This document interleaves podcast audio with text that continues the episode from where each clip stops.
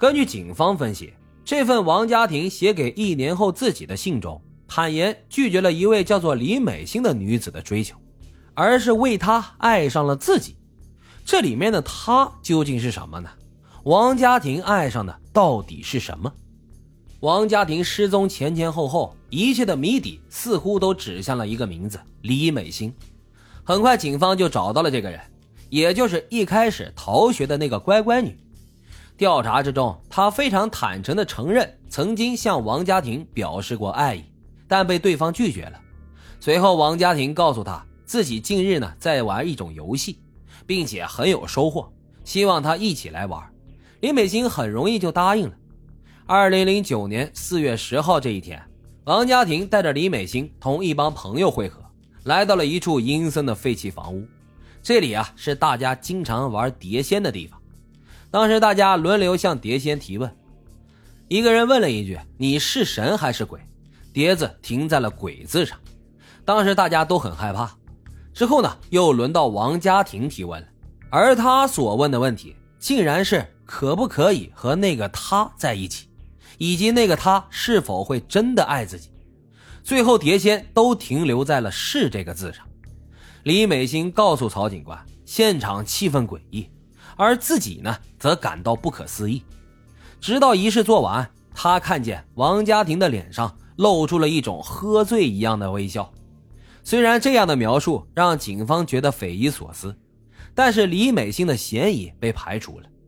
后来，在李美心的指证下，警方确实找到了那处荒废的屋子，确实也发现了现场留有多处黄符和蜡烛等东西。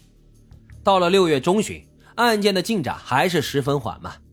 父亲王启佐寻女心切，在三月中学及九龙等几处地方拉起了横幅，说学校包庇学生欺负同学。无奈的曹警官只能将他带到警署，好言相劝。夫妇俩又在屯门区张贴寻人启事，还坚信女儿一定会回家的。王家庭的母亲每天晚上都会在十字路口烧记写有女儿资料的红纸。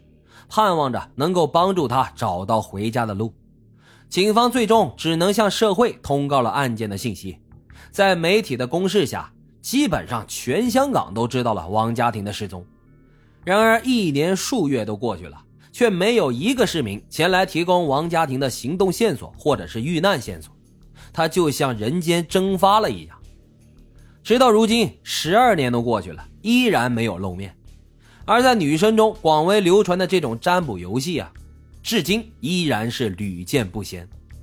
更可恨的是呢，还有一些无良的电视台直播这样的游戏，甚至还有所谓的大师在一旁一惊一乍的分析。这样的古老游戏请来的到底是何方神魔，我们不得而知。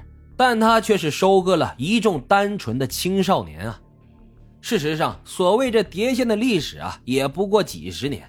最早呢，可追溯的时间是一九三四年，在一百多年前，科学的精神已经扫荡了这些欲望和迷信，阳光之下没有了牛鬼蛇神的生存空间，于是他们就和学校中的一些败类一样，混迹于社会的角落，扎堆在学校偏僻的厕所，在你虚弱的时候出来坑害你。如今，王家庭失踪案件已经过去十二年了。当初的调查组负责人曹警官也已经退休了，但他时常还会去当初那个昏暗的废弃屋子看一看。他把当初王家庭的那封信复印了一份，在废弃屋中拿着信感慨万千。可爱的卡通纸上，王家庭的字迹显得稚嫩而又单纯，但信件中充满了挣扎，字字句句似乎都透露着无限的绝望，却又有着求生的渴望。而信纸右上角印刷了两行字：“我们是黑夜中的光芒，照耀身边的每一个人。”曹警官推开积满灰尘的窗户，让阳光照射了进来。他或许是希望王家庭能够在他看不见的世界接受到这丝温暖吧。好了，今天的案子就是这样，感谢大伙的收听，也感谢大家在这将近一年的时间的陪伴。山高路远，我们新专辑再见。